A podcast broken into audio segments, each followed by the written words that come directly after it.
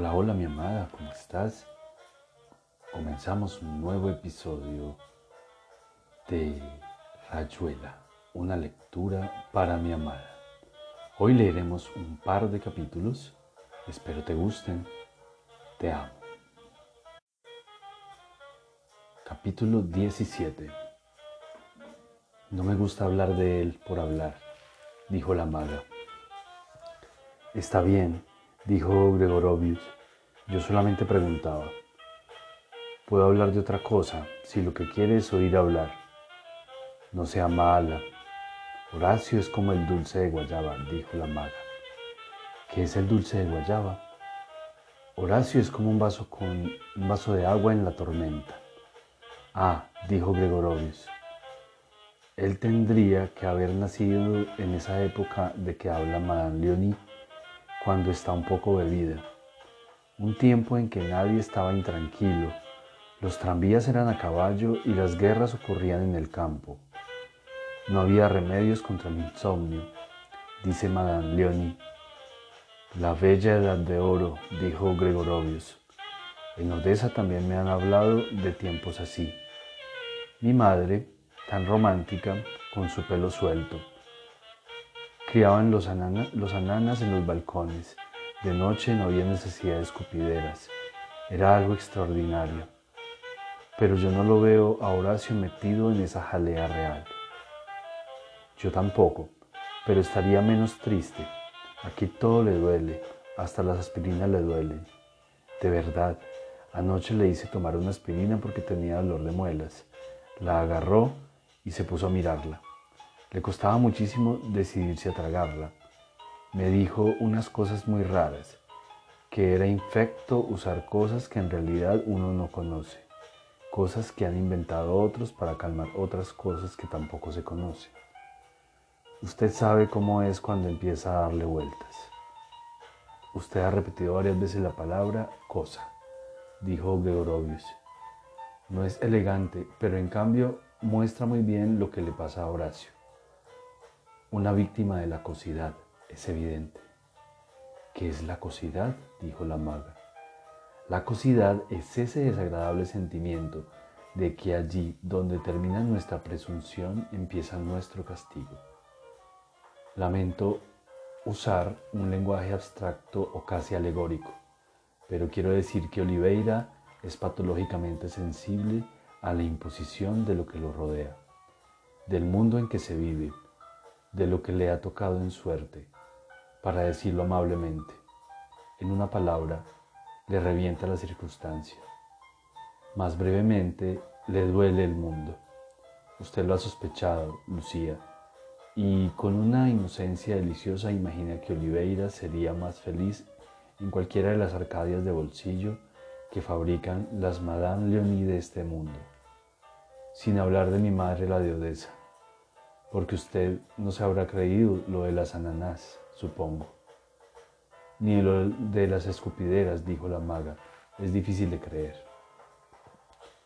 A Guybonot se le había ocurrido despertarse cuando Ronald y Etienne se ponían de acuerdo para escuchar a Jelly Rob Morton. Abriendo un ojo decidió que esa espalda que se recortaba contra la luz de las velas verdes era la de Gregorovius. Se estremeció violentamente. Las velas verdes, vistas desde una cama, le hacían mala impresión. La lluvia en la claraboya, mezclándose extrañamente con un resto de imágenes de sueño, había estado soñando con un sitio absurdo pero lleno de sol, donde Gaby andaba desnuda tirando migas de pan a unas palomas grandes como patos y completamente estúpidas. Me duele la cabeza, se dijo Guy. No le interesaba en absoluto Jerry Roll Morton, aunque era divertido oír la lluvia en la claraboya y que Jerry Roll cantara. stood in a corner with her feet soaked and wet. Seguramente Wong hubiera fabricado enseguida una teoría sobre el tiempo real y el poético. Pero ¿sería cierto que Wong había hablado de hacer café? Gaby dándole migas a las palomas y Wong la voz de Wong metiéndose entre las piernas de Gaby desnuda en un jardín con flores violentas, diciendo, un secreto aprendido en el casino de Menton. Muy posible que Wong, después de todo, apareciera con una cafetera llena. Jelly Roll estaba en el piano marcando suavemente el compás con el zapato a falta de mejor percusión. Jelly Roll cantaba Mammy's Blues, amacándose un poco, los ojos finos en una moldura del cielo raso, o en una mosca que iba y venía, o una mancha que iba y venía en los ojos de Jelly Roll. 219 Don't Took My Baby Away.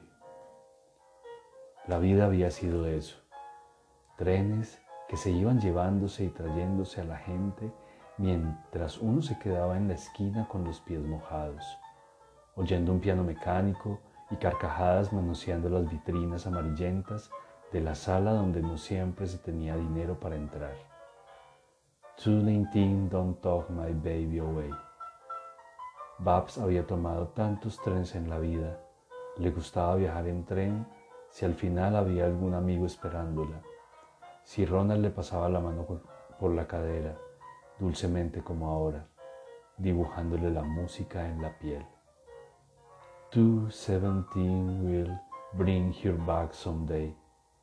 Por supuesto, algún día otro tren le, le, traería de vuelta, pero quién sabe si Jelly Roll iba a estar en ese andén, en ese piano, en esa hora en que había cantado los blues de Mami Desdun la lluvia sobre una claraboya de París a la una de la madrugada, los pies mojados y la puta que murmura, If you can give a dollar, give me a Lucy Dean.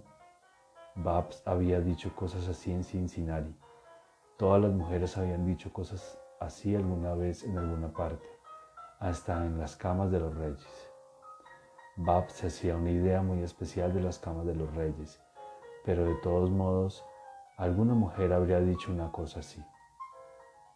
If you can give a million, give me a Lucy Grant. Cuestión de proporciones.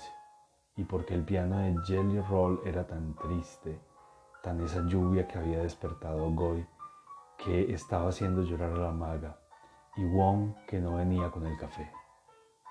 Es demasiado, dijo Etienne suspirando. Yo no sé cómo puedo aguantar esta basura es emocionante, pero es una basura. Por supuesto, no es una medalla de Pisanello, dijo Oliveira, ni un opus cualquier de Schomberg, digo, dijo Ronald. ¿Por qué me lo pediste? Aparte de inteligencia te falta caridad. ¿Alguna vez tuviste los zapatos metidos en el agua a medianoche? Jelly Roll sí, se ve cuando canta. Es algo que se sabe, viejo. Yo pinto mejor con los pies secos, dijo Etienne, y no me vengas con argumentos de la Salvation Army. Mejor harías en poner algo más inteligente, como esos solos de Sonny Rollins. Por lo menos los tipos de la West Coast hacen pensar en Jackson, en Jackson Pollock o en Tubi. Se ve que ya han salido de la edad de la pianola y la caja de acuarelas. Es capaz de creer en el progreso del arte, dijo Oliveira bostezando. No le hagas caso, Ronald. Con la mano libre que te queda, saca el disquito de Stack Olive Blues. Al fin y al cabo tiene un solo de piano que me parece meritorio. Lo del progreso en el arte son tonterías archisabidas, dijo Etienne, pero en el jazz como en cualquier arte hay siempre un montón de chantajistas. Una cosa es la única que puede traducirse en emoción y otra la emoción que pretende pasar por música. Dolor paterno en fa sostenido, carcajada sarcástica en amarillo, violeta y negro. No, hijo, el arte empieza más acá o más allá, pero no es nunca eso. Nadie parecía dispuesto a contradecirlo, porque Wong esmeradamente aparecía con el café y Ronald, encogiéndose de hombros, había soltado a los Waring Pennsylvanians y después, y desde un chirriar terrible llegaba el tema que encantaba a Oliveira, una trompeta anónima y después el piano.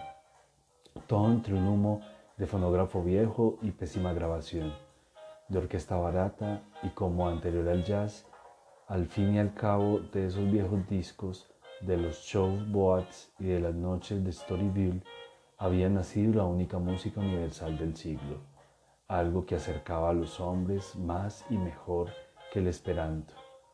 La UNESCO o las aerolíneas, una música bastante primitiva para alcanzar la universalidad y bastante buena para hacer su propia historia, con cismas, renuncias y herejías, su Charleston, su Black Bottom, su, su su Foxtrot, su Stomp, sus Blues, para admitir las clasificaciones y las etiquetas. El estilo es esto y aquello, el swing, el bebop, el cool, ir y volver del romanticismo y el clasicismo, hot y jazz cerebral, una música hombre, una música con historia a diferencia de la estúpida música animal de baile, la polka, el vals, la samba, una música que permitía reconocerse y estimarse en Copenhague como en Mendoza o en Ciudad del Cabo, que acercaba a los adolescentes con sus discos bajo el brazo, que les daba nombres y melodías como cifras para reconocerse y adentrarse y sentirse menos solo rodeados de jefes de oficina, familias y amores infinitamente amargos, una música que permitía todas las imaginaciones y los gustos.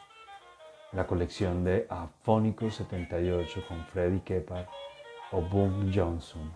La exclusividad reaccionaria del Dixieland, la especialización académica de Biggs Beiderbecke o el salto a la gran aventura de Thelonious Monk, Horace Silver o Tad Jones, la cursilería de Errol Garner o Art Tatum, los arrepentimientos y las juraciones, la predilección por los pequeños conjuntos, las misteriosas grabaciones con seudónimos y denominaciones impuestas por marcas de discos o caprichos del momento, y toda esa francmasonería de sábado por la noche, en la pieza del estudiante o en el sótano de la peña, con muchachas que prefieren bailar mientras escuchan Stardust o When Your Man Is Going to Put You Down, y huelen despacio y dulcemente a perfume y a piel y a calor. Se dejan besar cuando es tarde y alguien ha puesto The Blues with a Feeling y casi no se baila, solamente se está de pie, balanceándose, y todo es turbio y sucio y canalla, y cada hombre quisiera arrancar esos corpiños tibios mientras las manos acarician una espalda y las muchachas tienen la boca entreabierta y se van dando al miedo delicioso y a la noche. Entonces sube una trompeta, poseyéndolas por todos los hombres tomándolas con una sola frase caliente que las deja caer como una planta cortada entre los brazos de los compañeros. Y hay una inmóvil carrera, un salto al aire de la noche sobre la ciudad, hasta que un piano minucioso las devuelve a sí mismas, exhaustas y reconciliadas, y todavía vírgenes hasta el sábado siguiente.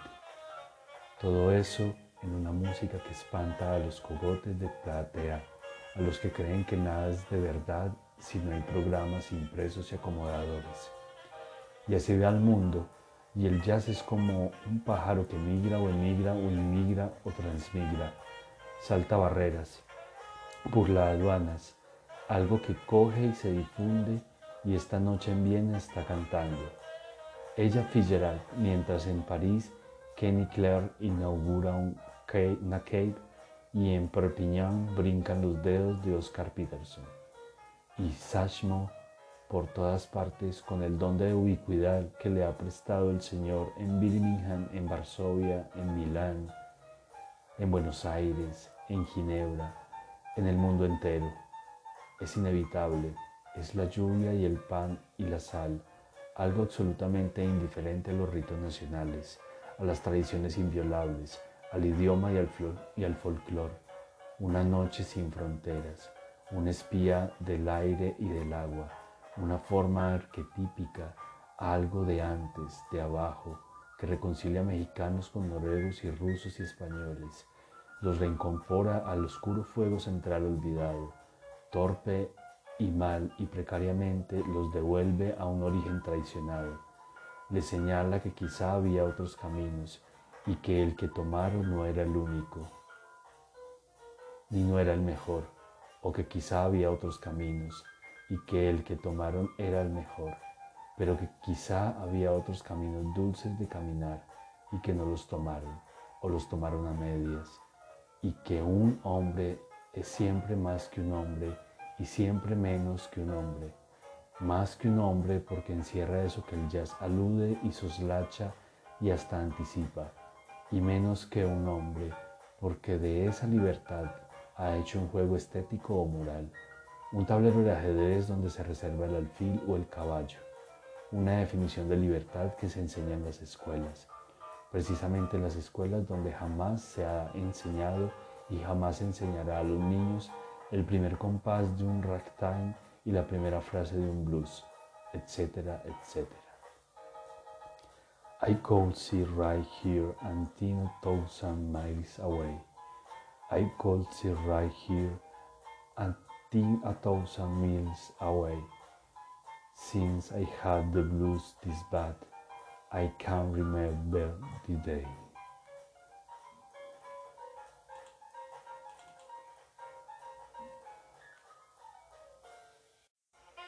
Capítulo 81 Lo propio del sofista, según Aristófanes, es inventar razones nuevas.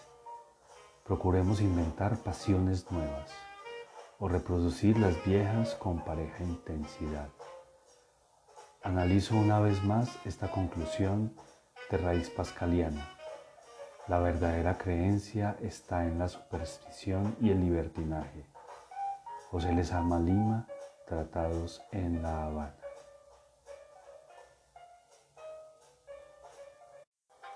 Por último, para finalizar este podcast, una lectura para mi amada. Quiero finalizar con este corto poema de Pessoa que dice así para ti, mi amada. Para ser grande, sé entero. Nada tuyo exageres o excluyas. Sé todo en cada cosa. Pon cuanto eres en lo mínimo que hagas. Así la luna entera en cada lago brilla, porque alta vive. Un poema de Fernando Pessoa para terminar este podcast y decirte que te amo.